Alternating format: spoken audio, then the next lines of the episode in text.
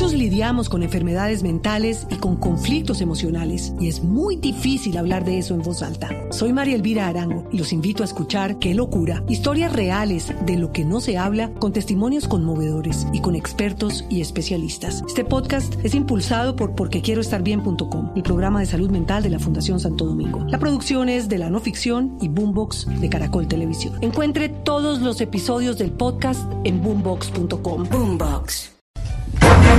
No entiendo por qué algunos se extrañan de que haya personas que no los quieran y que busquen ponerle zancadillas a sus planes.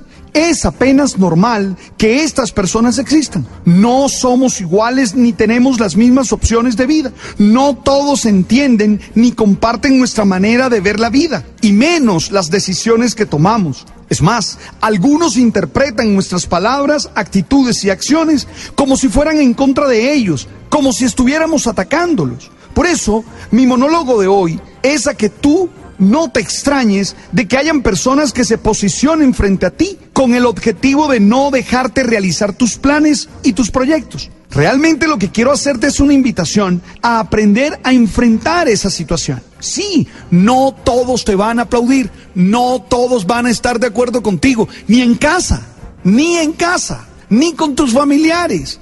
Entonces, no puedes darte a la muerte y decir que todo está mal, porque eso sucede.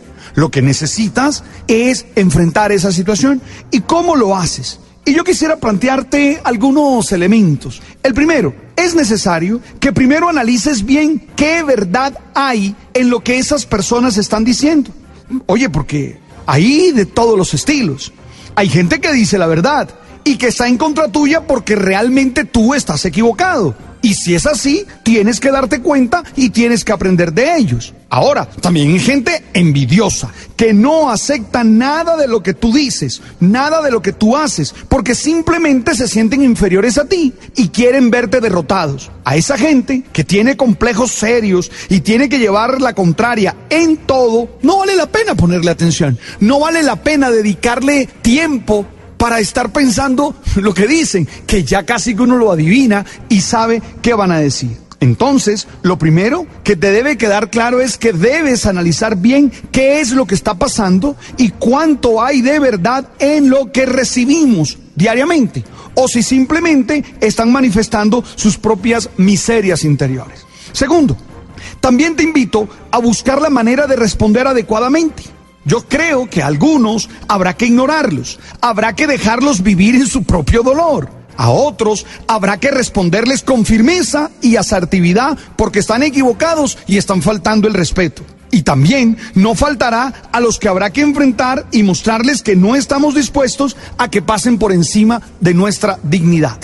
Oye, algunos valdría la pena tenerlos siempre como un referente de superación de nuestros defectos. Lo importante es no llenarse de miedo, de desesperación, de inseguridad, sino saber responder con inteligencia a cada situación que se presente. Pretender que todos estén de nuestro lado, insisto en ello, ayudándote a empujar o ayudándonos a conquistar los objetivos que nos hemos propuesto, es irreal. Siempre habrá gente al frente criticándote, burlándose de ti y haciéndote sentir que tú estás equivocado. Oye, hoy quisiera decirte que ellos te deben inspirar a trabajar mejor tu proyecto de vida y de esa manera ser mejor ser humano. Insisto en ello, porque muchas veces por andar contestando y por andar enganchados en esas discusiones, no creces, no sales adelante y no eres un mejor ser humano, que al fin y al cabo es la tarea que todos tenemos.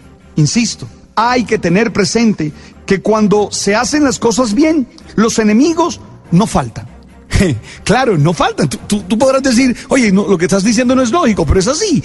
Cuando tú haces las cosas bien, los enemigos no faltan. Pero ahora, cuando haces las cosas bien, lo más seguro es que puedas derrotarlos. Es decir, que tu convicción y tu coherencia les muestra a ellos que están equivocados. Yo sé que algunos no se cansarán de criticarte y seguirán ahí dándole y dándole y dándole y dándole, porque algunos han hecho de eso su manera de vivir.